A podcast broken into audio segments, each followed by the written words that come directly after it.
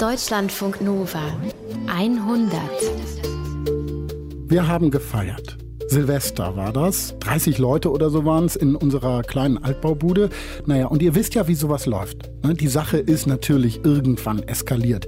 Ich glaube, es hat jemand Killing in the Name auf angemacht oder irgendeinen so ähnlichen Song. Auf jeden Fall sind alle im Rhythmus gesprungen in der Bude. Kurz danach klingelt es dann. Ein sturzbesoffener Kumpel von mir geht zur Tür, macht auf, bevor ich das verhindern kann. Und in der Tür steht die früh verrentete Nachbarin von unten drunter. Im rosa Bademantel, wirres graues Haar, die Augen rot und sie bebt vor Wut am ganzen Körper. Und erst schaut sie nur diesen schwankenden Typen vor ihr an und dann sagt sie nach einer ziemlich langen Pause einen Satz. Man muss doch auch Mensch bleiben. Dann dreht sie sich um und geht die Treppe wieder runter. Und diesen Satz, man muss doch auch Mensch bleiben, den werde ich nie vergessen, war lange im Freundeskreis ein geflügeltes Wort. Und er war aber gleichzeitig auch ein Auftakt zum Dialog mit dieser Nachbarin. Danach sind wir nämlich ins Gespräch gekommen. Erstmal mit so einer Entschuldigung im Treppenhaus ein paar Tage später, ne? So. Und dann kam aber langsam im Gespräch raus, diese Frau, die hat unter uns schon Monate gelitten, weil ihr Schlafzimmer unter unserer Küche war und sie alles gehört hat, jeden Schritt. Altbau halt. Die Folge waren dann Filzpantoffeln für uns und unsere Gäste und größere, längere Abendessen nicht mehr bei uns in der Küche, sondern in einem anderen Zimmer. Ja, Reden hilft. Die Folge war auch Frieden in der Nachbarschaft weiterhin. Nachbarn, die von nebenan, so heißt 100 Folge 182. Ich bin Paulus Müller. Hallo. Bei mir im Studio ist Martin Krinner, 100-Redakteur. Hallo Paulus. Wie sieht es aus mit deinen Nachbarn, Martin? Mit meinen Nachbarn sieht es besser aus. Wir haben unter uns niemanden, da wohnt keiner, schon also das gut. fällt schon mal weg. Und auch sonst ist bei uns die Nachbarschaft wirklich, das sind sehr verträgliche Leute. Also da hatten wir wirklich Glück. Wir sind da nämlich hingezogen, ohne uns vorher zu überlegen, wer da links und rechts wohnt. Das würde ich heute wirklich mit der Erfahrung, dass wir jetzt gute Nachbarn haben, ich würde das nie wieder machen. Ich würde auf jeden Fall links und rechts mal klingeln, um Guten mal Tag, zu ich will gucken. hier hinziehen. Wer sind Sie eigentlich? wo, wo ziehen wir denn da hin? Dann äh, auch bei uns gibt's Sachen, die den Streit auslösen könnten. Wir haben einen relativ großen Garten und da steht ein riesiger Baum drin. Okay, das ist so ein Klassiker, ne? das ist ein Klassiker. Also wenn man jetzt mal ein Symbol suchen würde für Nachbarschaftsstreitigkeiten, da hätte dann, glaube ich, der Baum ganz gute Chancen. Denn wenn man sich das vorstellt, der steht im Nachbarsgarten, wird riesengroß, immer größer, wird nicht geschnitten und wirft Schatten auf den Balkon zum Beispiel, Mhm. dann kriegt man da keine Sonne mehr ab und das sorgt natürlich für Streit. Verliert dann auch noch Blätter und macht Dreck oder so. Genau. Also Bäume auf jeden Fall ein Problem und äh, Lärm, wie in der Geschichte, die ich gerade erzählt habe, ja auf jeden Fall auch. Ne? Genau, Lärm. Lärm ist auch ein riesiges Problem. Es gibt eine Statistik von Forsa-Institut, die haben eine Top 10 gemacht der wichtigsten Gründe, die für Nachbarschaftsstreitigkeiten sorgen können. Und da steht Lärmbelästigung an Platz 1. Also die Party zum Beispiel oder wenn man weiter draußen wohnt, vielleicht der Gockel, der auf dem, äh, auf dem Nachbargrundstück lebt und was weiß ich, morgens um fünf anschlägt. Oder die Kreissäge, die Trompete, solche Sachen definitiv. Das sorgt für Streit. Platz zwei in dieser Liste? Platz zwei, das hat mich jetzt tatsächlich überrascht, das sind falsch geparkte Autos. Okay. Also wie viele Leute ihr Auto auf dem falschen Grundstück parken, das hat mich jetzt überrascht. Also das ist ja offensichtlich da Vielleicht so, dass man dann nicht aus der Garage rauskommt. Wahrscheinlich. Oder sowas, ne? Sowas in ja. der Art muss es dann anscheinend sein. Und an dritter Stelle, da sind dann die nicht eingehaltenen Nachbarschaftspflichten. Da sind wir jetzt wirklich bei den Pflanzen wieder, also Bäume, die nicht geschnitten werden zum Beispiel. Oder, wenn man in der Stadt wohnt, wenn jemand Treppenputzdienst hat und den nicht einhält, das kann auch für Streitigkeiten sorgen. Meine Nachbarin hat äh, unlängst bei uns die Treppe vor unserer Tür geputzt und ich habe mich auch gefragt, ob das ein Zeichen war für irgendwas. Aber das Ding in der Nachbarschaft ist ja, dass da im Zweifel Leute wohnen, die man eben überhaupt nicht kennt, ja, von, mit denen man keinen Kontakt hatte vorher. Aber man ist sich trotzdem einfach baulich extrem nah. Man wohnt halt im gleichen Haus, man begegnet sich täglich, teilt vielleicht sogar Räume miteinander, den Gemeinschaftsgarten, die Waschküche oder sowas. Also das ist ja einfach eine besondere Situation, Nachbarschaft. Genau, und das erklärt wahrscheinlich, warum so viele Streits unter Nachbarn ja das Potenzial haben, so richtig zu eskalieren. In der Vorbereitung für diese Sendung habe ich mich mit ganz vielen Kollegen hier unterhalten und habe festgestellt, eigentlich jeder hat schon mal irgendwie Stress mit dem Nachbarn gehabt.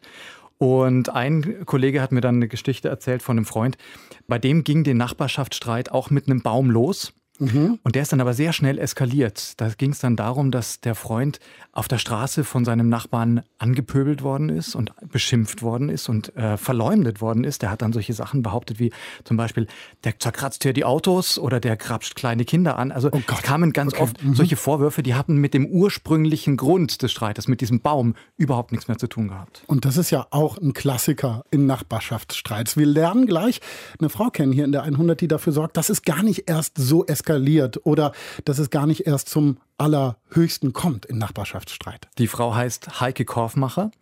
Die ist ehrenamtliche Streitschlichterin und sorgt eben dafür, dass solche Streits gar nicht erst vor Gericht kommen, sondern vorher mal geschlichtet werden mit der Schiedsfrau, mit der Schlichtungsperson. Heike Korfmacher sprechen wir gleich. Außerdem haben wir noch zwei Geschichten in der 100. Da lernen wir auch zwei Nachbarschaften kennen. Genau, zum Beispiel die neue Nachbarschaft von Pia Volk.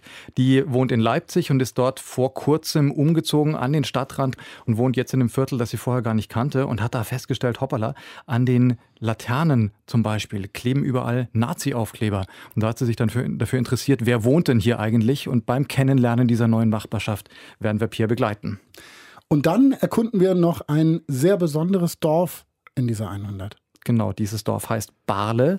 Das hat 9000 Einwohner und liegt in den Niederlanden und in Belgien und wie es einer Nachbarschaft geht, wo eine Grenze durch das Dorf durchgeht, wo dann der Nachbar möglicherweise in einem anderen Land wohnt. Also der Nachbar nebenan der Nachbar ist in einem anderen Land. Genau, der Nachbar nebenan in einem anderen Land lebt. Das hören wir in dem zweiten Stück, das heute kommt. Bevor wir aber in unsere Geschichten einsteigen, lernen wir jetzt erstmal Heike Kaufmacher kennen. Die war so nett und hat uns im Studio besucht hier in der 100. Eigentlich ist sie gelernte Immobilienverwalterin, arbeitet auch als solche, aber sie hat irgendwann zusätzlich eine Ausbildung zur Mediatorin Ausbildung gemacht und arbeitet seit 2015 als ehrenamtliche Schiedsperson in Köln. Das heißt eben, sie vermittelt bei Streitigkeiten. Das können Streitigkeiten zwischen Familien oder Freunden sein, die sich zerstritten haben irgendweswegen. Sie vermittelt aber auch zwischen, was weiß ich, beiden Kollegen, die sich auf der Betriebsfeier geprügelt haben. Solche Geschichten. Ganz besonders häufig aber muss sie arbeiten in Nachbarschaftsstreitigkeiten. Denn gerade dort muss es erstmal einen Schlichtungsversuch geben, bevor die Gerichte sich überhaupt mit so einer Sache befassen. Ich habe Heike Kaufmacher hier im Studio begrüßt. Hallo, guten Tag. Gibt es aktuell einen Fall, der Sie besonders beschäftigt? Ja, aktuell habe ich einen Fall, der jetzt schon zum zweiten Mal hier bei uns auf oder bei mir auf dem Tisch ist. Und zwar ursprünglich war das vor einem Jahr oder vor anderthalb. Da ging es um Stalking, äh, nächtliche Telefonanrufe von dem Nachbarn unten und äh, da wurde aber auch in der Nachbarschaft halt drüber geredet von der Dame, die da drüber wohnt. Die hat gesagt, äh, der Typ stalkt mich. Ja, genau und hat auch noch andere Unwahrheiten irgendwie berichtet ja, und da ist der Herr eben dann zu mir gekommen und hat gesagt, das muss aufhören, das geht so nicht. Und dann haben wir eben da gesagt, ja, bitte dann aber jetzt Ruhe und nicht mehr äh, Verleumdungen oder irgendwie sowas. Und dann war da auch erstmal Frieden, ja. Und jetzt ist der Herr wiedergekommen. Jetzt geht es irgendwie um nächtliche Ruhestörung, dass äh, die Dame sich durch Geräusche, die angeblich aus seiner Wohnung kommen, nachts aufgeschreckt fühlt und dann lässt sie immer irgendwas hinfallen, dass er also und seine Frau. Also macht Geräusche zurück sozusagen. Ja, also sie rächt sich und mhm. lässt dann irgendwas fallen und dann stehen die halt senkrecht im Bett und können keine Nacht durchschlafen.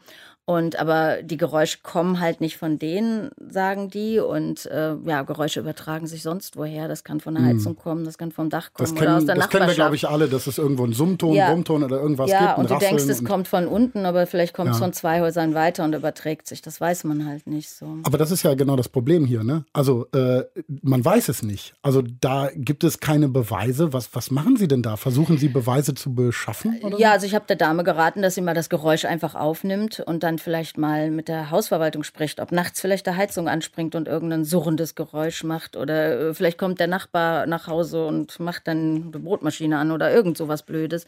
Und äh, sie hatte aber auch zugegeben, dass sie eben immer nachts äh, irgendwelche schweren Gegenstände fallen lässt, wenn mhm. dieses Geräusch kommt. Und äh, da haben wir dann eben darum gebeten, dass sie das dann unterlässt. Das hat sie dann auch getan. Und der Rest muss sie, sie jetzt im Zugzwang, das zu beweisen. Sozusagen dann aufzunehmen ja. oder sowas. Ja, ja. Streitigkeiten sind ja eine Sache, der wir die meisten Personen jedenfalls aus dem Weg gehen. Ja? Haben wir alle nicht gerne. Sie setzen sich quasi mitten rein und machen das, so wie sie klingen, auch noch gerne offenbar. Wie ist es dazu gekommen? Also das war, hat einen ganz lustigen Ursprung. Ich bin also als Wohnimmobilienverwalterin tätig und da hat man natürlich auch die eine oder andere Auseinandersetzung bei Eigentümerversammlungen. Da geht es auch schon mal hoch her. Und da habe ich hier und da schon mal von Miteigentümern, unter anderem auch Rechtsanwälte, die dabei sind, ähm, die haben gesagt, boah, haben sie aber wieder gut die Kuh vom Eis gekriegt, gut, dass das nicht eskaliert ist und das haben sie toll gemacht. Und habe ich gedacht, ja, das kannst du. Und dann habe ich mir eine, angefangen, eben eine Mediatorenausbildung aus Spaß an der Freude zu machen. Und das ist auch ein hochinteressantes Thema. Und dann kam komischerweise ein Aufruf im Radio und da wurden Schiedspersonen gesucht. Und dann habe ich mich bei der Stadt Köln darum beworben. Also das ist ja ein Ehrenamt. Und äh, dann habe ich da auch einen Bezirk, also meinen Bezirk Riel, Nippes und äh, Nil, habe ich dann bekommen und betreue da eben die Schiedsfälle. Also Stadtteile im Norden Kölns, für alle die, die nicht aus Köln kommen. Nur ist es ja, äh, sind das ja zwei Sachen. Also einmal die Ausbildung zur Mediatorin, äh, wo man ja eigentlich auch Geld verdienen könnte mit, ja, ja. als Mediatorin. Äh, warum haben Sie sich entschieden, dann ein Ehrenamt zu machen? Einfach auch so, erst habe ich gedacht, dann übe ich mal ein bisschen, bevor ich dann äh, auf das große Klientel losgehe.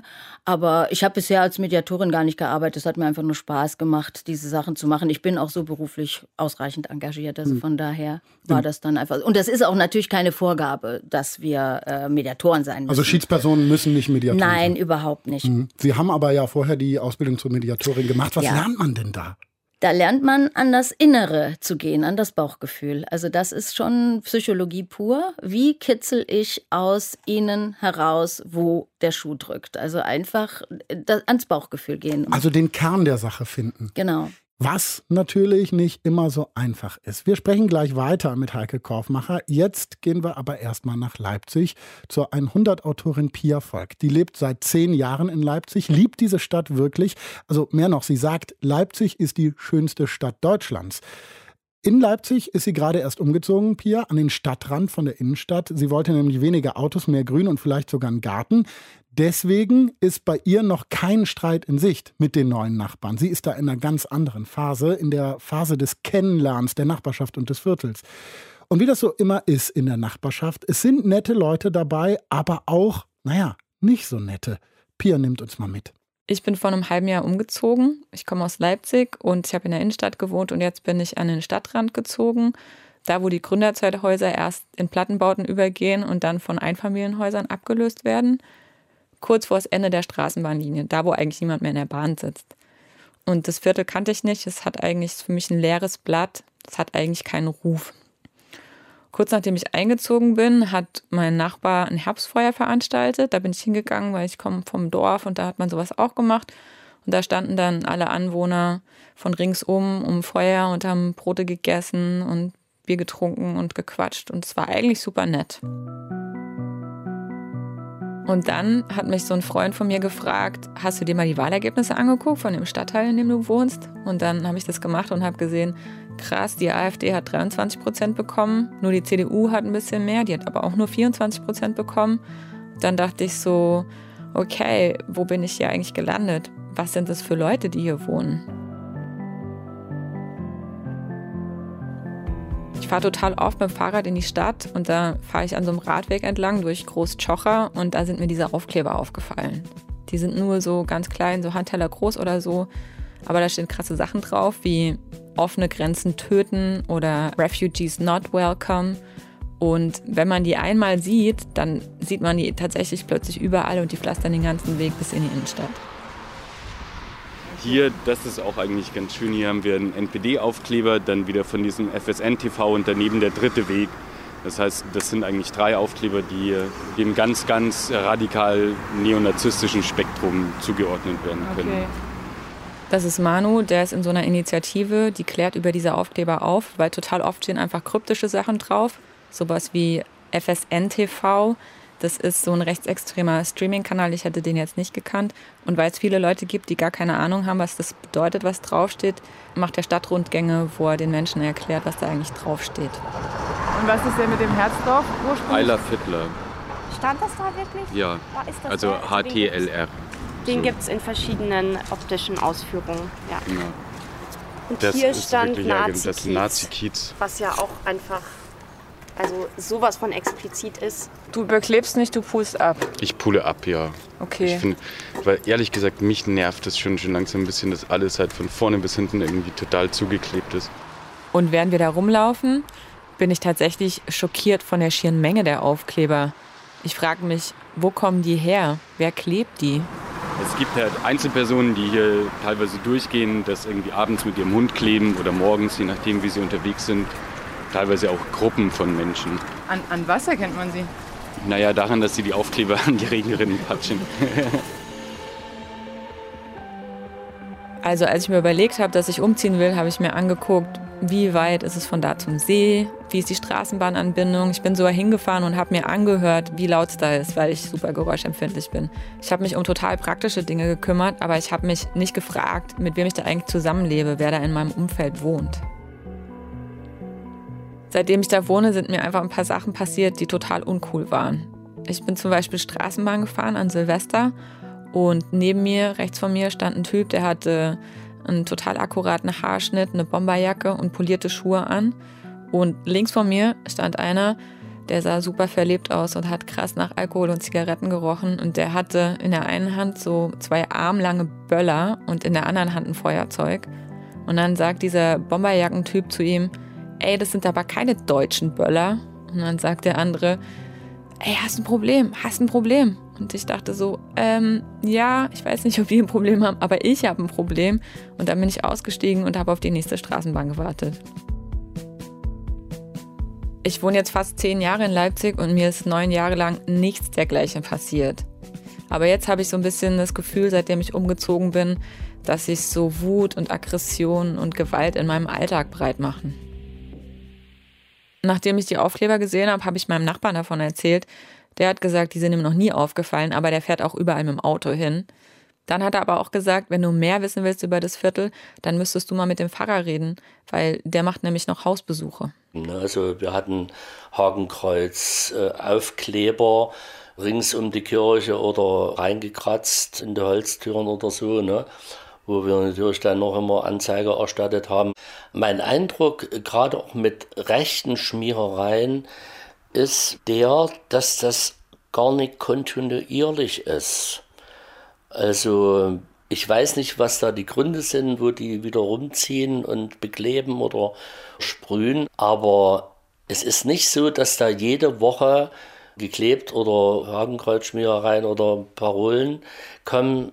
Irgendwann sind alle Häuser beschmiert, selbst von Kindern bemalten Wände, wo man ja immer gedacht hat, dass die nicht getatscht werden, sozusagen nicht angetastet werden. Der Pfarrer Karl Albani, der ist so ein super netter, gemütlicher Mann. Der hat graue Haare und einen weißen Bart und eine randlose Brille und erinnert mich ehrlich gesagt so ein bisschen an Weihnachtsmann. Und der vermutet, dass es Jugendliche sind, die das Viertel mit den Hakenkreuzschmierereien und Aufklebern übersehen. Ich sehe es schon so, dass Jugendliche sich radikalisiert haben. Jugendliche, die nicht nur aus um mal sozusagen gegen Autoritäten vorzugehen und zu rebellieren, sich rechtem Gedankengut zugewandt haben, sondern schon, weil das gesamte Umfeld, also sprich ihre Familie, auch schwierig zerrüttet sind, also wo sie kaum Maßstäbe kriegen. Karl Albani, der ist Anfang der 2000er hergezogen, also eine ganze Weile nach der Wende, aber selbst damals gab es noch ganze Straßenzüge, die unsaniert waren. Davon gibt es jetzt vielleicht noch einzelne Häuser, aber selbst die muss man suchen. Ich besuche im Jahr also bestimmt 300, 400 Leute und Familien. Heute ist der Tenor der. Ich weiß nicht, wer da links von mir wohnt und rechts oder über mir. Es gibt nicht mal einen guten Tag oder guten Morgen, wenn man sich sieht. Ähm, der allgemeine Trend ist doch eindeutig dahingehend, dass viele, viele, allzu viele einfach sagen, ich habe nicht einen acht Stunden Job, sondern ich bin fertig, wenn ich nach Hause komme. So, da mache ich meine Türe zu und da will ich nichts mehr wissen, nichts mehr hören. Das ist das eine. Das andere ist, dass vieles, was gemeinschaftsschaffend, bildend und stärkend war, kaputt gegangen ist. Karl Albani meint damit so ganz, ganz einfache Dinge wie Der kleine Supermarkt an der Ecke, den gibt's nicht mehr. Der Kindergarten hat zugemacht und die Kneipe sowieso. Es gibt einfach keine Orte mehr, an denen Menschen einander begegnen, so ganz alltäglich. All die Dinge sind verschwunden. Jetzt kommen die Leute von ihren Jobs, fahren mit ihren Autos vor ihre Garage, steigen aus, gehen ins Haus und am nächsten Morgen das Ganze rückwärts. Niemand läuft sich mehr über den Weg. So sieht das Viertel jetzt aus, wo ich hingezogen bin. Aber die Frage, die ich mir stelle, ist, wie war das eigentlich früher? Wie hat es sich verändert? Und um das rauszufinden, gehe ich jetzt ein paar Leute besuchen, die schon seit 36 Jahren im gleichen Haus wohnen. Was wir viel gemacht haben, sind so Sommerfeste. Durch meine Arbeit habe ich ein großes 15-Mann-Zelt organisiert. Und da haben die Erwachsenen für die Kinder Theater drin gespielt. Andrea hatte damals noch die Haare bis hier auf dem Arsch. Sie war immer das Schneewittchen. Und die Proben waren schon der Höhepunkt. Also da war richtig was los, was es jetzt gar nicht mehr gibt. Also Kinderspielplatz ist weggemacht worden, weil den hätte man pflegen müssen. Das war ein großer Sandkasten, das sieht man so noch ein bisschen, wo da war. Die Klettergerüste sind weg. Das ist Andreas. Er und seine Frau, die Andrea heißt, sind 1983 hierher gezogen. Und damals, zu DDR-Zeiten, war so ein Neubau mit fließend Wasser und eigenem Bad ein echter Luxus. Wenn man abends ausgehen wollte, ne, dann mal bei der Nachbarin geklingelt. Hier ist der Schlüssel, gehst du mal alle halbe Stunde gucken. Kein Babyphone? Nichts. Nichts. Wir sind als Hausgemeinschaft weggegangen. Da, hat, da wurde ausgelost, wer zu Hause bleiben musste, weil er die Schlüssel von allen Wohnungen hatte ja. und bei allen anderen Kindern gucken musste, dass kein Terror entsteht. Ja. Das, das, macht heute niemand mehr. Ja. Keiner mehr. Das, das ist so viel Vertrauen untereinander. Gibt es irgendwo nicht mehr. Das Haus, in dem die beiden wohnen, das ist so ein Hausblock, der hat fünf Stockwerke. Davon stehen ungefähr zwei Dutzend nebeneinander wie Dominosteine. Ich hätte jetzt gesagt, das sind Plattenbauten, aber Andreas hat mir erklärt, dass es eigentlich keine sind, weil es noch nicht industriell gefertigt worden sind. Und damals, als sie eingezogen sind, hat allein in ihrem Hauseingang gab es 23 Kinder und die Kinder haben alle miteinander gespielt und die Eltern waren alle ganz dicke miteinander. Andreas hat damals für die Regierung der DDR gearbeitet. Der hat militärische Objekte bewacht und ist überall in Uniform rumgelaufen. Und seine Frau Andrea, die war Lehrerin. Und alle, die in diesem Block gewohnt haben, haben in irgendeiner Form für den Staat gearbeitet.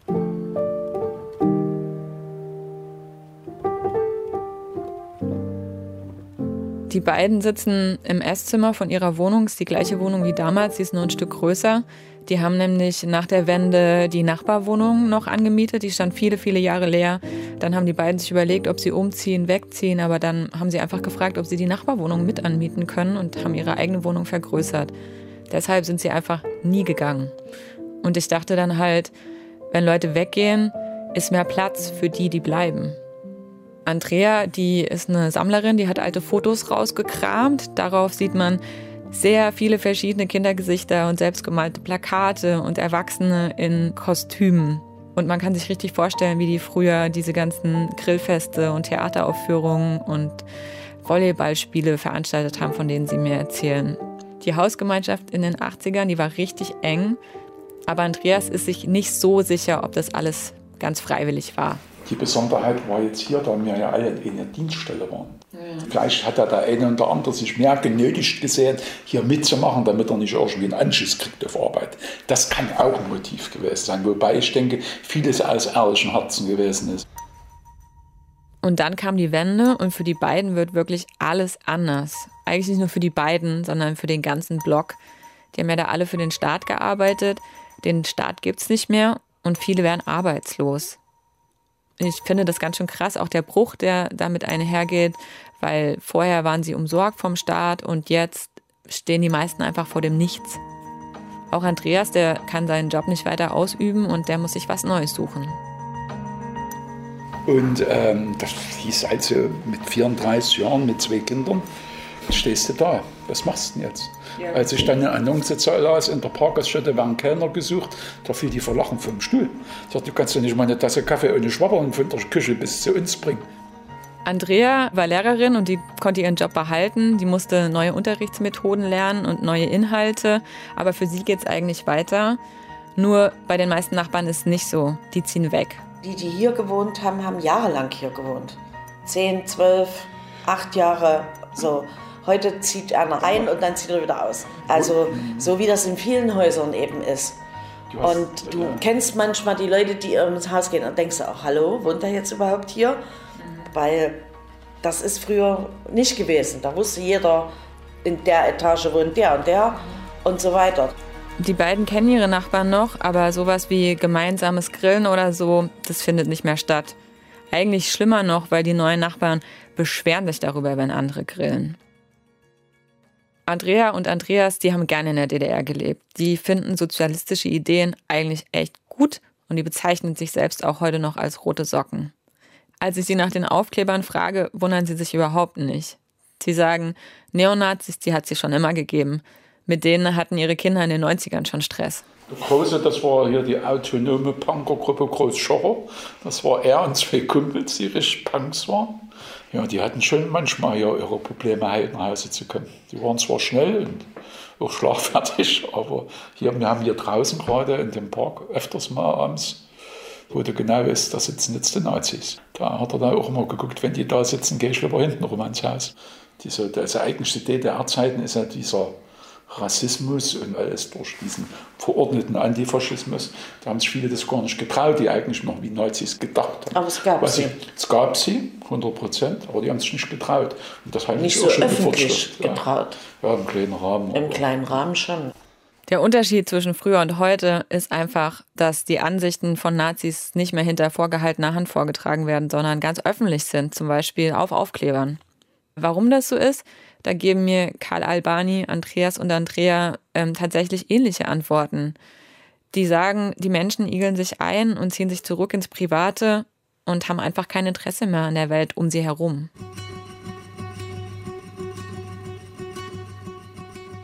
Mein Viertel hat sich stark verändert. Aber die Veränderung kann nicht die Erklärung für alles sein, weil ganz Leipzig hat sich verändert. Aber in anderen Vierteln sind einfach andere Leute zugezogen. Da gibt es jetzt ähm, Galerien, Urban Gardening und Stadtspaziergänge. Aber in meinem Viertel, da gibt es nicht so viele junge Leute. Da gibt es abgesehen von der Kirche nur einen Verein, der ein Stadtteilfest organisiert. Das ist der Bürgerverein Körnerhaus. Ich kenne ihn nicht, mir die Webseite angeguckt. Da steht, dass sie sich um Heimatgeschichte und Traditionspflege kümmern. Und wenn man sich da durchklickt, dann sieht man Fotos von Männern in Uniformen aus der Zeit Napoleons mit diesen komischen Hüten und die stellen irgendwelche Schlachten nach. Der Verein, der hat seinen Namen von Karl Theodor Körner. Das ist ein Poet und Dichter, der ist von sehr vielen Leuten benutzt worden. Goebbels hat den zitiert in der Rede. Allerdings haben auch die Leute von der Weißen Rose äh, Zeilen von ihm auf dem Flugblatt gedruckt. In der DDR gab es einen Karl Theodor Körner Preis, der wurde Leuten von der NVA verliehen für künstlerisches Schaffen. Und vor kurzem hat äh, Björn Höcke versucht, den zu zitieren. Körner, der war nicht nur Poet und Dichter, der war auch noch Soldat. Der hat ähm, in einem Freikorps gekämpft, Lützower Freikorps hieß das, zusammen mit der preußischen Armee gegen Napoleon. Und da ist er irgendwann verletzt worden und wurde für eine Nacht in einem Haus in Leipzig versteckt. Und das ist eben das Körnerhaus. Das Haus hat der Verein irgendwann gekauft und renoviert. Jetzt ist das Haus ein kleines Museum und einmal in der Woche treffen sich da eine Handvoll Leute, weil die sich für Geschichte interessieren und in dem Haus jetzt einfach ein kleines Museum ist. Also es geht nicht um Weltkrieg und DDR und die letzten 50 Jahre, sondern tatsächlich um alte Geschichte, also 18. bis 19. Jahrhundert. Ralf Filler, der ist der Vorsitzende von dem Verein. Ähm, das ist so ein recht großer Mann, Anfang 60, der hat einen super festen Händedruck. Der empfängt mich und führt mich durch das Haus. Das hier ist äh, Toter Eleonore Boraschka, die hat sich ja praktisch als Frau ins Lützerer Freikorps eingeschmuggelt, als, als Mann verkleidet Mhm. fällt hier an der Gürtel. Das ist im September, 16. September 1813.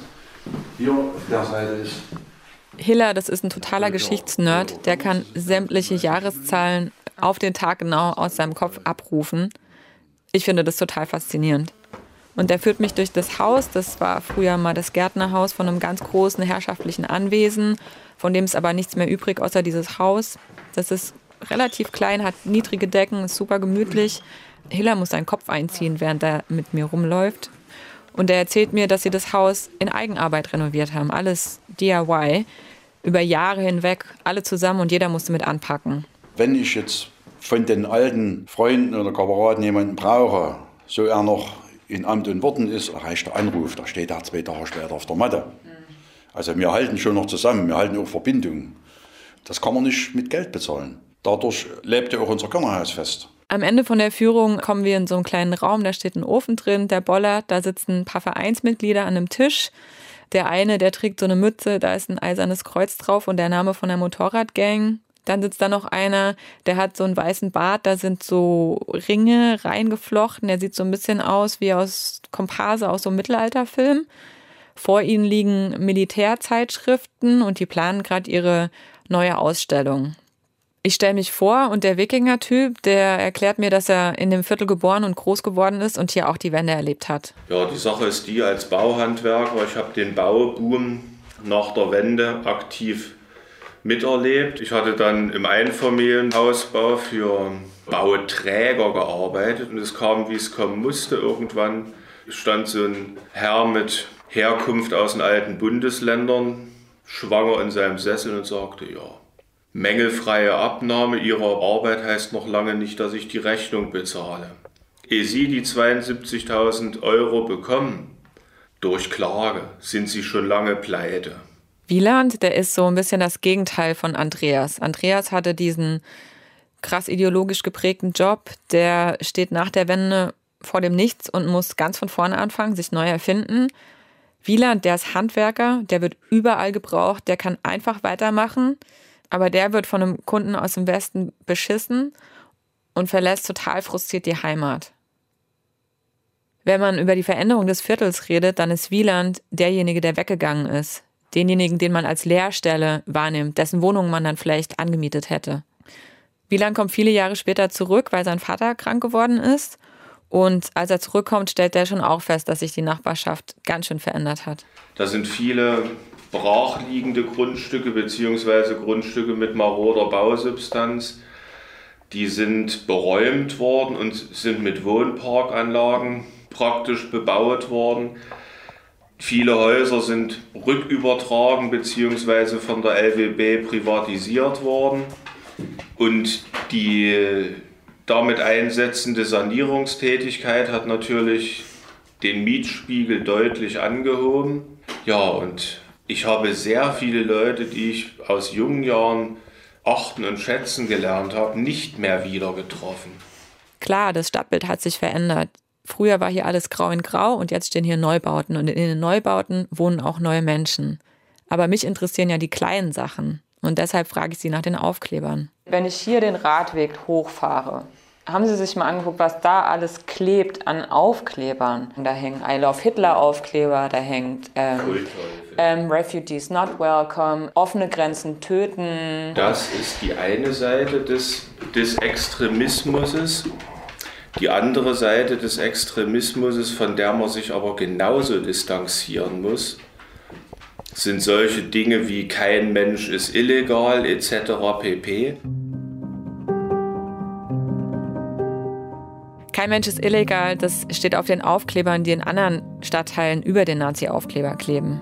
Und es ist irgendwie so, als würden auf den Laternen, Fehlen und Ampeln und Stromkästen Welten aufeinander prallen. Und vielleicht ist es genau das, was Nachbarschaft ausmacht.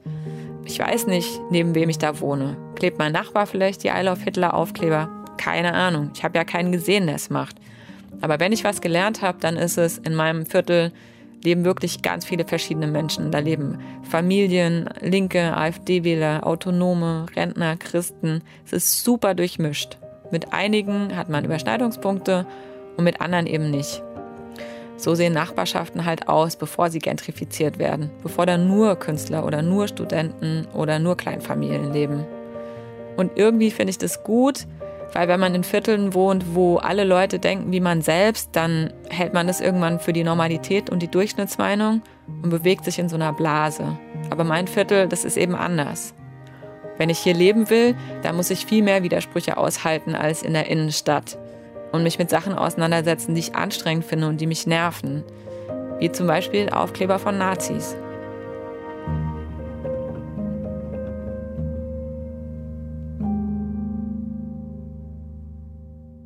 Pia Volk hat uns mitgenommen, als sie das Viertel erkundet hat, in dem sie jetzt in Leipzig lebt. Nachbarschaft, die von nebenan, Ausgabe 182 der 100 heute.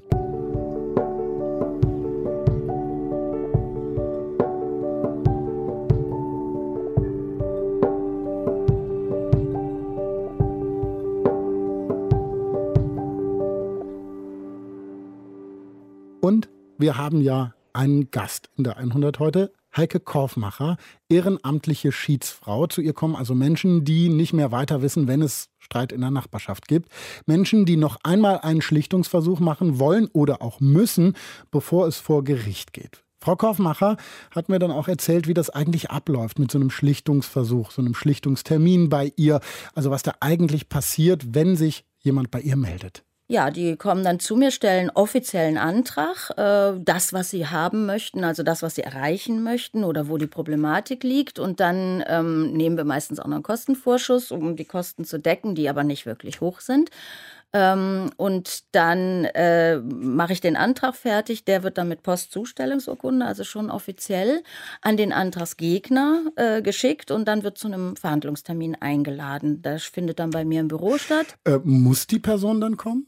Ja, eigentlich ja, es steht drin. Äh, aber wenn wir dann nachher anfangen, die zu erzwingen, dass die kommen mit einem Ordnungsgeld und die Stadt damit wieder noch belasten, das ist ja ein Verwaltungsaufwand. Das ist. Äh aber ich meine, um überhaupt in so einen Schlichtungsprozess kommen zu können, muss doch auf beiden Seiten eine Bereitschaft sein. Wie knacken Sie denn dann die Person, die sozusagen vorgeladen wurde? Also die kommen meistens. Komischerweise, wahrscheinlich und aber die auch. wollen dann auch. Ähm, nicht immer, ja, nicht immer. Manche sagen dann, was wollen sie überhaupt? Oder ich kriege auch schon mal ein Schreiben. Ich hatte letztlich auch ein Schreiben gekriegt, hat sich erledigt. Ich brauche das nicht. Aber die meisten kommen. Aber wahrscheinlich auch, weil es ja mit Postzustellungsurkunde hat ja schon einen ziemlich offiziellen Charakter. ist es ja auch. Ich meine, wir sind von Gericht bestellt, wir sind vom Gericht vereidigt. Also das ist schon eine offizielle Geschichte. Das ist, ne? Und dann kommen die auch. Also zumindest vielleicht auch die Neugierde, wie, wie das jetzt abgeht. Ne? Und mhm. viele Leute wollen ja gar nicht im Streit leben. Genau, es ist ja eh nicht schön, sich zu streiten. Nein. Darf man denn jemanden mitnehmen zu Ihnen als Unterstützung? Also nein, nein. Also nein, nein. Also Anwälte ja, Anwälte sind zugelassen, aber grundsätzlich, also wenn jetzt einer sagt, ich schicke meinen Anwalt, dann ist das natürlich nicht zielführend, ja. weil ich meine, ich möchte ja mit den aber beiden ich nehme meine Mama mit, weil äh ja, nee, nee, nee. Das ist eine nicht öffentliche Sitzung, also wie beim Gericht. Da dürfen keine Zuschauer sein. Auch bei mir im Büro ist dann eben auch kein anderer. Also dass das wirklich äh, eine nicht öffentliche Sitzung ist und da gehört dann auch keine Mama oder irgendwas dabei, außer die Person ist hm. nicht volljährig. Wie, wie kommen Sie denn dann zur Lösung? Also wie, wie sieht das aus? Sie sitzen dann da und dann darf jeder erstmal erzählen? Genau, genau. Ich lasse die erstmal erzählen. Meistens erzählen sie dann untereinander und dann Und unterbrechen sich wahrscheinlich sofort? Ja, genau. Und dann geht es auch, also wir haben, wir geben auch Regeln bekannt und sagen so, jeder lässt den anderen aussprechen, nur so kommen wir dann hin. Und dann, ähm, ja, dann streiten die sich teilweise auch und dann kann ich da einhaken. Also dann höre ich mir halt an, wo ist das Problem und oftmals kommt es dann auch wirklich raus, äh, wenn dann du hast aber vor zehn Jahren das und das und dann weiß ich, wo das Problem liegt. Und dann kann man das angehen? Dann kann man sagen, okay, komm, äh, und dann versuche ich halt irgendwie eine Stunde Null auszurufen. Also das, das klappt dann auch meistens, dass man sagt, komm, die alten Sachen können wir nicht neu anfangen oder sowas. Da gibt es dann in der Mediation auch Friedenspfeife rauchen und dann könnt ihr auch alle in Frieden besser leben. Also schon ein bisschen rausarbeiten, dass es schöner ist ohne Streit. Mhm. Eine Sache ist ja sozusagen der emotionale Frieden, dass man sich verträgt. Die andere Sache ist ja auch, wir haben vorhin von der Schlichtungsbescheinigung gesprochen. Es muss ja irgendwie ein Ergebnis dann da sein. Wie sieht das aus? Sie haben schon gesagt, ein Vertrag. Wie, wie könnte der aussehen? Da ist geregelt, was darf und was nicht darf, ja, oder was? Ja, ja. Also da wird, äh, wir hatten letztlich auch eine, eine Geschichte, da ging es um typisch der Baum, der eben stört. Und dann haben die dann eingelenkt, haben gesagt, okay, der Baum muss weg, weil der eben die Garageneinfahrt alles zerstörte, die Wurzeln.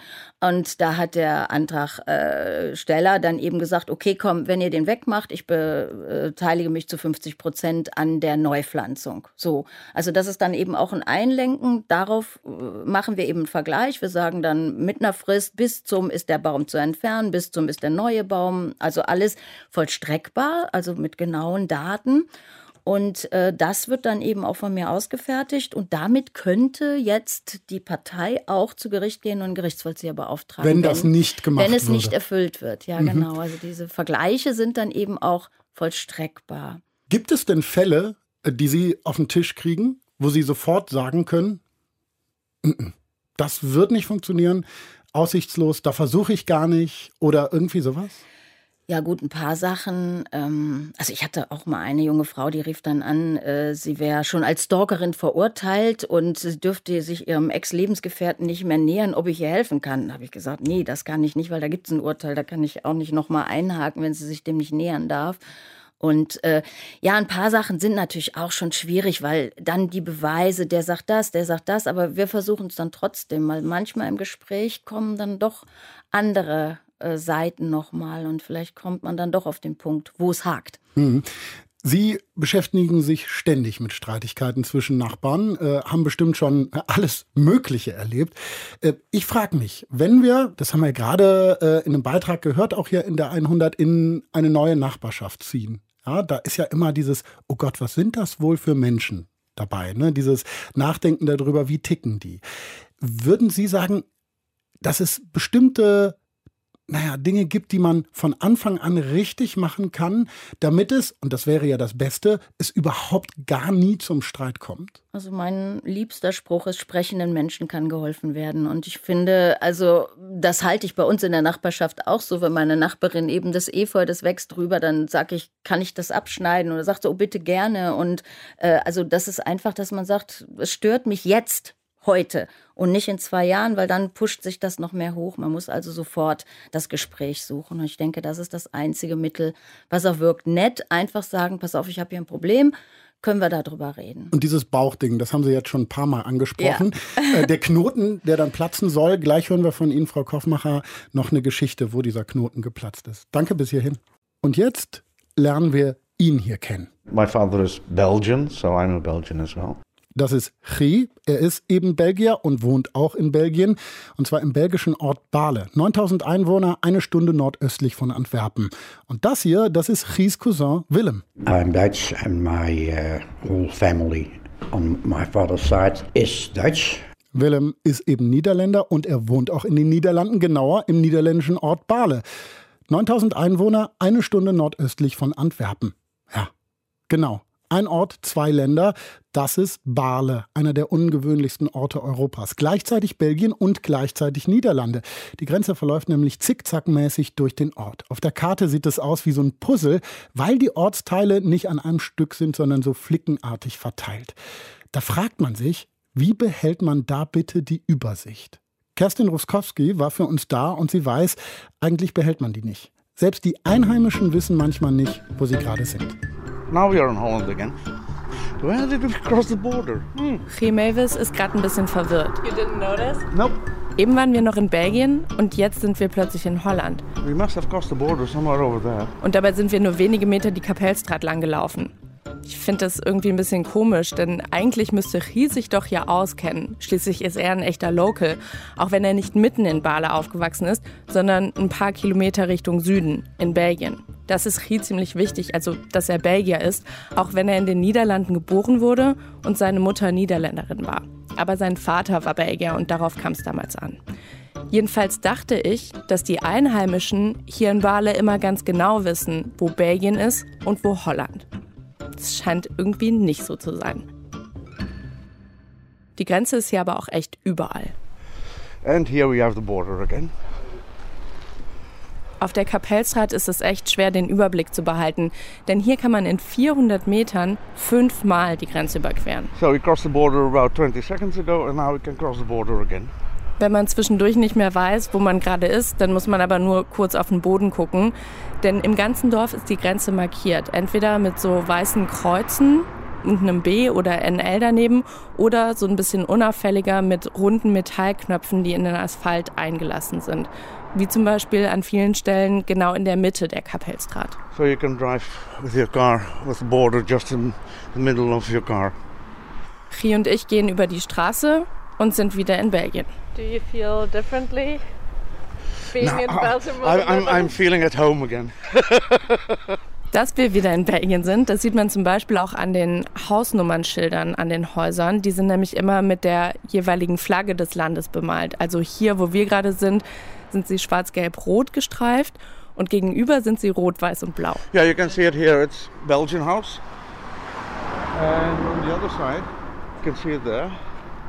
They have a Dutch sign. So with the Dutch colors. It's fun. Schon witzig, einfach so von einem Land ins andere rüberhüpfen zu können. Und das finden auch ziemlich viele Touristen. 2017 zum Beispiel waren rund 10.000 Leute aus 76 verschiedenen Ländern in Bale. Und das sind nur die, die sich im Tourismusbüro Infos geholt haben.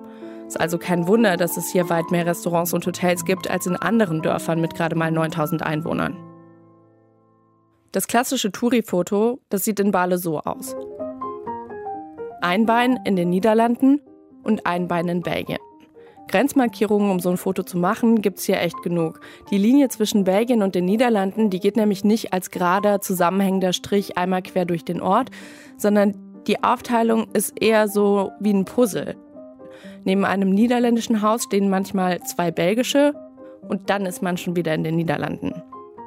Ja, ist ein bisschen kompliziert, aber deswegen ist es den Einwohnern auch ziemlich egal. It is confusing, but we don't mind where we are anyway. You're in Barle, that's it. So do you even say Bale Hertog Bale Nassau or do you just say I'm, I live in Bale? We just say I live in Barle. Man kann es eh nicht so richtig trennen, findet Chi. Ja, genau genommen besteht das Dorf aus zwei Teilen, Bale Nassau und Bale Hertog. Aber irgendwie ist es eben doch eins. Chi hat einen ganz schönen Vergleich dafür, finde ich. The village is a Siamese twin. It has two heads and one body. Aber wie kam es dazu, frage ich mich. Wie ist dieser siamesische Zwilling entstanden? In 1198, at that time it was common to have some little wars to gain land. Das ist Willem van Gool. Das ist der Cousin von Rie und übrigens Niederländer und er leitet das Tourismusbüro von Bale. Das heißt, er kennt sich mit der Geschichte des Orts ganz gut aus und er sagt, diese Teilungsgeschichte, die fing schon im Mittelalter an, genauer gesagt im Jahr 1189. The Hertog of Brabant thought, no, I'm tired of that, it's much too expensive, I don't do that. Also Willem erzählt, dass es damals normal war, Kriege zu führen über Land. Aber das war natürlich ziemlich teuer, weil es kostete Geld und es kostete am Ende auch Menschenleben. Und deswegen ist dann der Herzog von Brabant hingegangen und hat gesagt, hier, Herr von Breda, ich schenke dir meine Ländereien. Aber alle wollte er ihm dann doch nicht schenken und hat dann gesagt, okay, du kannst das Land haben, aber die besten Stücke Ackerland, die behalte ich selber. Das ist damals erstmal nur so eine provisorische Lösung zwischen zwei einzelnen Männern.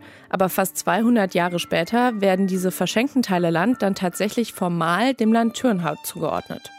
Und dann dauert es nochmal fast drei Jahrhunderte, nämlich bis zum 15. Mai 1648, bis die Niederlande und die südlichen Niederlande, das heutige Belgien, zu souveränen Einzelstaaten erklärt werden.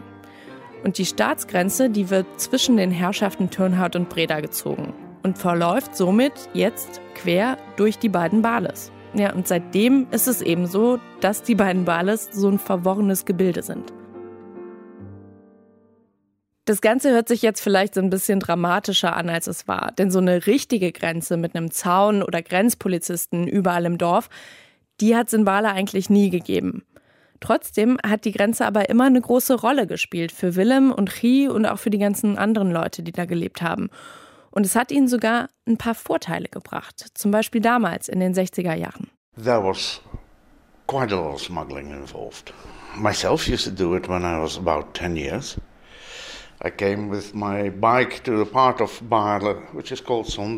Als Riso um die zehn Jahre alt war, ist er öfter mit dem Fahrrad nach Barle gefahren.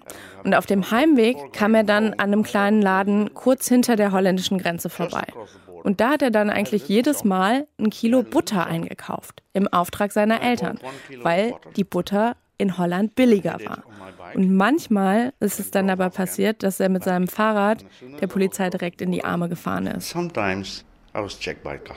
Weil Zollkontrollen, die gab es nämlich schon. Aber wegen einem Zehnjährigen mit einem Kilo Butter haben die dann meistens doch keinen Aufstand gemacht. Und Schmuggeln war damals auch ziemlich normal. In fact, it was a bit of a local sport. And the customs were also playing along. And it was fun.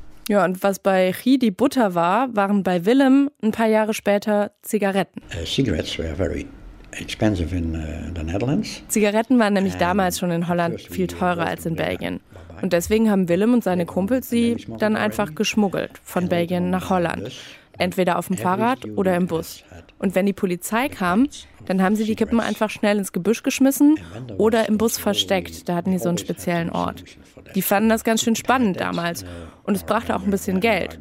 Und sie fanden, dass sie anderen Leuten ja auch ein bisschen helfen konnten beim billigen Rauchen. That idea was still there. You, it was healthy, smoking.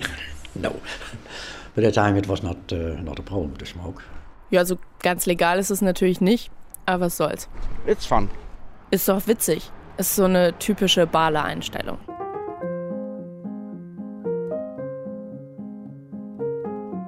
Wer in Bala aufgewachsen ist, so wie Chi und Willem, der ist gewohnt, sich das Beste aus beiden Ländern raussuchen zu können. Weil es schon immer ziemlich einfach war, diese Grenzen von Recht und Ordnung so ein bisschen auszudehnen. Und für Willems Familie hatte dieser grenzüberschreitende Warenverkehr sogar noch eine größere Bedeutung. We lived in a street, and there was here a house from my uh, grandpa, an uncle and another uncle. And that was in the Chapel Street, 6, 8 and 10, the house number. Als Willem Kind war, da hat sein Großvater in der Kapellstraat Haus Nummer 6 gewohnt. Nebenan in der 8 wohnte sein Onkel und in der 10 dann wieder ein anderer Onkel auf belgischem Staatsgebiet.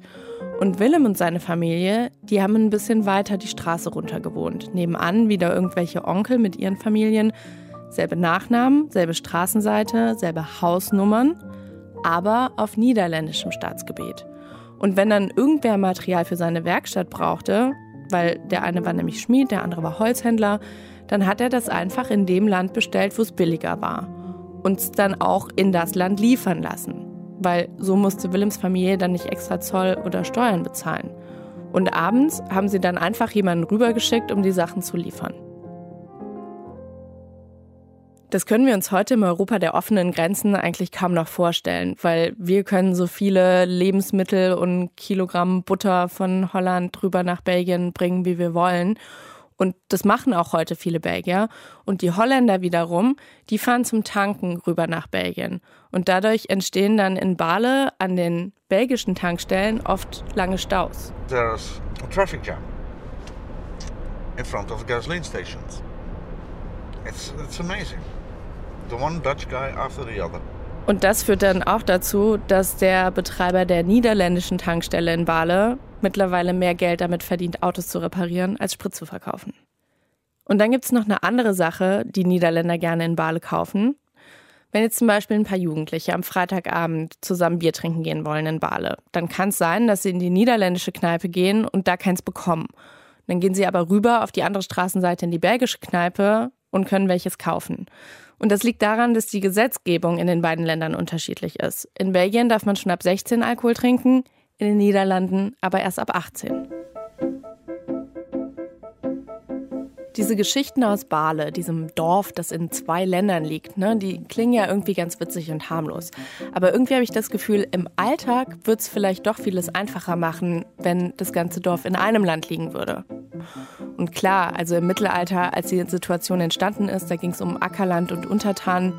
Aber das ist ja heute nicht mehr so. Und vielleicht wäre es doch heute einfacher, wenn man eine klare Grenze ziehen könnte.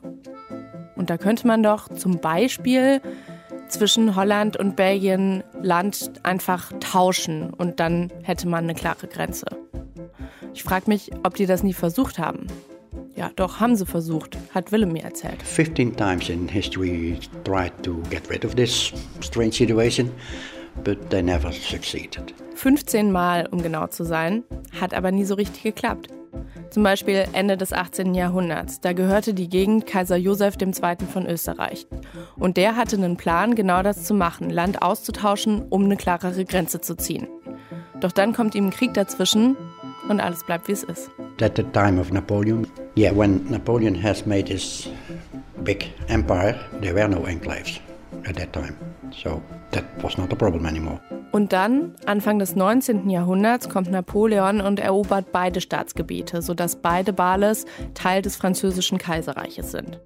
Als Napoleon dann weg ist, gehören die beiden Bales gut 20 Jahre lang zum Vereinigten Königreich der Niederlande, aber nach wie vor zu zwei verschiedenen Provinzen. Ja, und so wie es heute ist, dass Bale-Nassau niederländisch ist und Bale-Hertog belgisch, so ist es im Prinzip seit dem 19. April 1839, seitdem nämlich auch Belgien international anerkannt unabhängig ist. Aber selbst zu diesem Zeitpunkt sind noch nicht alle Grenzen zu 100 Prozent definiert. In the First World War was also an, uh, a very difficult situation because of the Netherlands were neutral, didn't join the war. And for the Germans it was a very difficult situation to understand. Im Ersten Weltkrieg, da stellt sich auch wieder die Frage, was ist mit Bale? Die Niederlande sind nämlich neutral, Belgien nicht, aber wegen der Enklaven kann Deutschland die Bales nicht besetzen. Anders im Zweiten Weltkrieg, da besetzen die Nazis irgendwann Belgien und Holland. Aber die Situation in Bale mit den Enklaven, die ist ihnen ziemlich egal. Und deswegen bleibt auch dieses Mal wieder alles beim Alten. Und deswegen gibt es in Bale bis heute vieles doppelt. Den Fußballverein, das Telefonnetz, die Post, die Polizei, sogar den Bürgermeister samt Stadtrat gibt es zweimal. Die einen sind Belgier, die anderen sind Niederländer. Das kann halt manchmal auch ganz schön anstrengend werden, wenn zum Beispiel nicht klar ist, wer zuständig ist oder wer wie viel bezahlen soll, erzählt Rie. The only thing we have to fight about is normal things like uh, you have to make sure that the streets are okay. Bei den meisten Investitionen, die ganz Bale betreffen, ist klar, die Belgier übernehmen ein Drittel der Kosten und die Niederländer zwei Drittel. Weil nämlich so in etwa das Verhältnis der Einwohner zueinander ist. Der belgische Teil hat aktuell 2746 Einwohner und der niederländische Teil von Bale 6657. Flächenmäßig ist der niederländische Teil aber viel größer als der belgische, nämlich ungefähr fünfmal so groß. But depending on the issue, it might differ when it's more for Belgian population than for the Dutch population. Then the Belgians will pay a bit more than the Dutch. Aber manchmal betrifft eine Investition vielleicht die Belgier mehr als die Niederländer. Und dann zahlen vielleicht die Belgier ein bisschen mehr. Nur muss das eben in Bale jedes einzelne Mal ausdiskutiert werden. It's always negotiating and Well. So every time they have to negotiate. Yes. Und das kann manchmal dauern. Auch weil Niederländer und Belgier einfach kulturell ein bisschen unterschiedlich sind, sagt Willem. I think that the Dutch are more quicker in cut the nut and go. And the Belgians are more mm, uh, Vorsicht, Vorsicht. Uh, Cautious? Ja. Willem sagt, die Niederländer sind oft entscheidungsfreudiger und die Belgier brauchen ein bisschen länger findet er aber auch okay. So you have to think a bit longer, but it's okay. That's your, their culture. Was in Bala auch ziemlich lange gedauert hat, war die Antwort auf die Frage zu finden, wo jetzt eigentlich ganz genau die Grenze zwischen den Niederlanden und Belgien verläuft. Da sind sie 1995 hingegangen und haben nochmal ganz genau nachgemessen. Bei einer Dame gab es da allerdings eine ziemliche Überraschung. Sie war nämlich Belgierin und bis dahin davon ausgegangen, dass auch ihre Haustüre auf belgischem Grund und Boden liegt. Davon, wo die Haustüre liegt, hängt nämlich in Bale ab, ob die Hausbewohner in den Niederlanden oder in Belgien ihren Wohnsitz haben und damit dann eben auch, wo sie ihre Steuern zahlen. The front door rule is a rule that says that where your front door is, that is the place where you have your domicile. So you have to pay your taxes in that country. Aber als die Leute vom Katasteramt dann 1995 nochmal mit modernster Technik nachgeprüft haben, wo jetzt wirklich die Grenze liegt, da haben sie dann eben festgestellt, dass die Haustür dieser Dame in Wirklichkeit in den Niederlanden liegt. The committee was saying, oh, you have to change your passport because you are not living in Belgium, but in Holland. Die Leute vom Vermessungskomitee haben dann mit der Frau geredet und gesagt, sie müssten ihren Pass ändern und als Wohnsitz Holland eintragen lassen. She said, no way, I don't do that. On my age, I'm Belgium, stay Belgium. Das wollte die Frau aber auf gar keinen Fall. Yeah, it was a big problem. Ja, was macht man da? Das, was man in Bale immer macht, eine Lösung finden. Also sind sie hingegangen, haben sich das Haus nochmal ganz genau angeguckt und haben festgestellt, dieses eine Fenster, das liegt auch mit der neuen Grenze noch in Belgien. Und man könnte ja dann vielleicht hingehen und aus dem Fenster eine Tür machen. Und aus der Tür auf der niederländischen Seite könnte man dann wiederum ein Fenster machen. Gesagt, getan. Die Frau wohnt bis heute in Belgien und bezahlt hat es die Gemeinde. Pragmatische Lösung, das ist nämlich Bades Spezialität.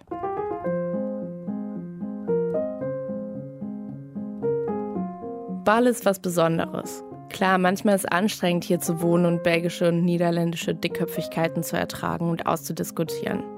Aber Rie und Willem finden es trotzdem toll, hier zu leben, weil irgendwie wächst man daran ja auch. I think it has an effect on me. And also in thinking, for me at least, we have to deal with each other. We have learned that on a young age, and it's also formed by living here. I'm not sure, but I think so. In Bale kann man diplomatisches Geschick lernen. Und egal was das Problem ist, irgendwie kriegen sie es halt immer hin. Yes, sometimes we are not agree, and sometimes we have some struggle with each other. Uh, but on the end, we are coming out of it. And the main reason that that is, is don't look back. Eben auch, weil sie nicht nachtragend sind. Und Chi, der kann sich Bale anders gar nicht vorstellen. The village is a Siamese twin. It has two heads and one body. There's nothing you can change about it. And you can't divide this Siamese twin. It's impossible. So don't try it. Just live with it and enjoy it. And that's what we do. Ja, dieses Bild vom siamesischen Zwilling trifft es ganz gut, finde ich. In Bale sind die niederländischen und belgischen Nachbarn komplett miteinander verwachsen, trotz aller kulturellen Unterschiede. Klar könnte man das irgendwie ändern. Aber warum eigentlich? Es funktioniert doch alles. Und vor allem. It's fun. It's Fun. Kerstin Ruskowski über eine sehr besondere Nachbarschaft in Bale, den Ort, durch den die belgisch-niederländische Grenze im Zickzack läuft. Und das kriegen die ja irgendwie verblüffend hin, ne? Mit der Nachbarschaft in dieser schwierigen Grenzsituation in Bale. Frau Korfmacher begleitet uns ja heute in der 100 Immobilienverwalterin, gelernte Mediatorin, ehrenamtliche Schiedsfrau in Köln. Wir wollten ja noch über einen Fall sprechen, in dem es um diesen Knoten im Bauch geht. Hatte Frau Koffmacher ja schon ein paar Mal angesprochen. Also dieser Kern der Sache, den sie aufspüren muss als Schiedsperson, damit es zur Schlichtung überhaupt kommen kann. Jetzt hören wir noch mal eine Geschichte von ihr, wo dann dieser Knoten tatsächlich geplatzt ist.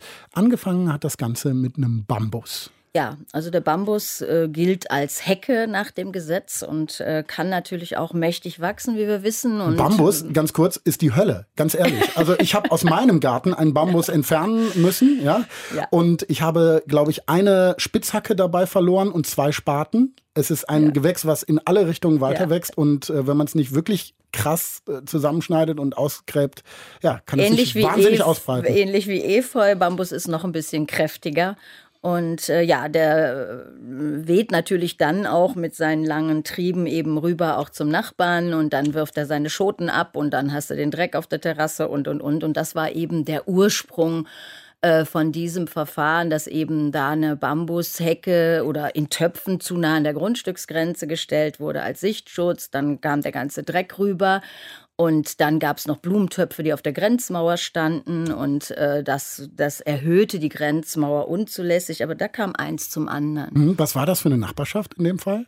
Also es waren zwei Einfamilienhäuser. Und Schon also- länger äh, ja, nebeneinander ja, wohnt ja, und so, die kannten lange. sich schon. Ja, die kannten sich, die kannten sich, aber irgendwann haben die halt aufgehört zu sprechen.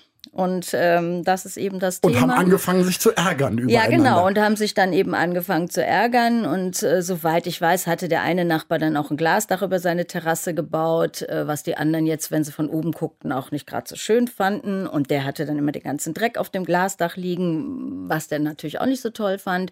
Und äh, ja, und da ging dann eins zum anderen. Und ja, und dann kam eben die, äh, der eine Nachbar mit dem Glasdach, der kam eben dann zu mir, hat einen Antrag gestellt. Und dann haben wir, hatte ich beide Ehepaare da sitzen. Und ähm, ja, also es war schon, waren sehr angenehme, nette Menschen, wo ich gedacht habe, Warum streitet ihr warum euch? streiten die sich? Weil es waren gebildete, nette Menschen. Und ähm, ja, und dann haben wir eben angefangen aufzuarbeiten, haben gesagt, so das, das, das. Und nachher waren die Blumentöpfe auf der Mauer gar kein Problem mehr. Und naja, gut, nee, die Töpfe stellen wir einfach was weiter weg, damit ihr da nicht belästigt sind.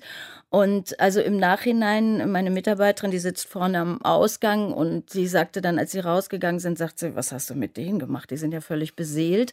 Und die haben sich dann nachher noch eine halbe Stunde vor meinem Büro auf der Straße unterhalten. Also, und äh, die sagte auch, danke, dass wir endlich im Gespräch sind und äh, wir kommen hoffentlich nicht wieder. Und ich sage, wunderbar, alles klar. Und seitdem reden diese Menschen miteinander. Was war denn da das Bauchgefühl? Was war da der Knoten?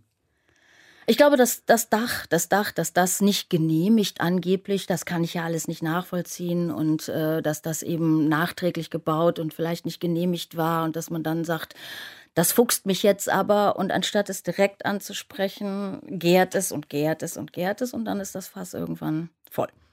Wir lernen daraus, von Anfang an über Sachen reden, Ja. wenn man sich irgendwie ärgert. Ja. Weil das Schlimmste ist ja der Ärger, der sich aufstaut wahrscheinlich. Genau, genau. Dann hat man, kennt jeder, wenn er sich ärgert, da in der Mitte oben vom Bauch, äh, da wird es eben warm und, und äh, grummelig und das ist schlecht. Danke, dass Sie mit uns geredet haben, Frau Kaufmann. Gerne. Schön, dass Sie da waren. Ja, danke schön. Alles Gute Ihnen. Tschüss. Und danke, dass Sie den Job machen übrigens. Ja. Ne? Ist ja Ehrenamt. Genau, auch den Dank an meine Kollegen. Auf jeden Fall. Und jetzt am Ende der 100 der Dank an meine Kollegen, an Pia Volk und Kerstin Ruskowski für die Geschichten, Alex Stojanov, Uwe Bräunig und Andy Fulford, die das Ganze zum Klingen gebracht haben. Danke an Vera Pache in der Redaktion und danke Martin Krinner, dass du hier warst im Studio. Und danke dir, Paulus, Du hast auch noch, sehr gerne. Du hast auch noch einen Aufruf, ne? Äh, Wir suchen nämlich noch Geschichten. Genau, wir suchen noch Geschichten zu einer bestimmten Sendung, die wir demnächst vorhaben. Es geht um Europa, passend zur Wahl. Wir haben schon Zuschriften bekommen von Leuten, die eine Geschichte über Europa haben. Ich würde mich aber freuen, wenn da noch ein bisschen mehr käme. Wenn ihr also zum Beispiel eine besondere Interrail-Geschichte erlebt habt oder wenn ihr in irgendeiner Form schon mal mit äh, europäischen Regelungen Schwierigkeiten vielleicht hattet, dann schreibt uns das gerne, gerne her damit. Mail at deutschlandfunknova.de ist die Adresse für eure Geschichten. Dahin könnt ihr wie immer auch Kritik, Anregungen, Lob, Tadel oder was auch immer ihr uns sagen wolltet schicken. Ja, mail at deutschlandfunknova.de. Und heute haben wir schon wieder gelernt, Reden hilft. Das war ja schon ein paar Mal Fazit in der 100. Reden mit unseren Nachbarn in diesem Fall. Möglichst früh solltet ihr das auch tun, gerade wenn euch irgendwas stört, bevor die Sache eskaliert. So, und jetzt habe ich genug geredet. Ich bin Paulus Müller. Das war 100. Ich bin ja nach Bale gefahren, weil ich diese Geschichte so kurios fand. Es gibt da ein Dorf mitten in Europa, das gehört gleichzeitig zu den Niederlanden und zu Belgien und deswegen gibt es da alles doppelt und die Grenze geht irgendwie einmal quer durch. Und dann war ich da und habe Rie und Willem dann auch so Fragen gestellt, wie, ja, wie ist es denn hier zu wohnen und was ist für euch das Besondere? Und dann habe ich gemerkt, dass die beiden da fast so ein bisschen verständnislos drauf reagiert haben, weil sie meinten, ja, also für uns ist es halt normal und die wussten natürlich, worauf ich hinaus wollte, aber ja, also es ist halt für die nicht kurios. Und da habe ich gemerkt, es kommt halt auf die Perspektive an, was normal ist und was nicht.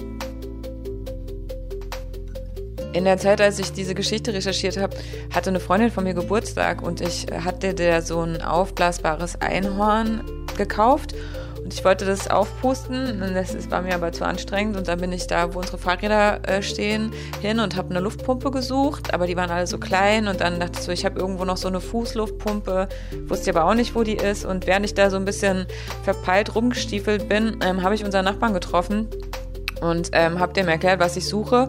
Und dann meinte der so, ja, er, er hat noch einen Kompressor irgendwo. Und dann sind wir rum bei ihm rumgestiefelt und haben den Kompressor gesucht. Und dann ähm, musste man den Kompressor über so ein Kabel an den Zigarettenanzünder vom Auto anschließen. Dann mussten wir dieses Kabel auch noch suchen.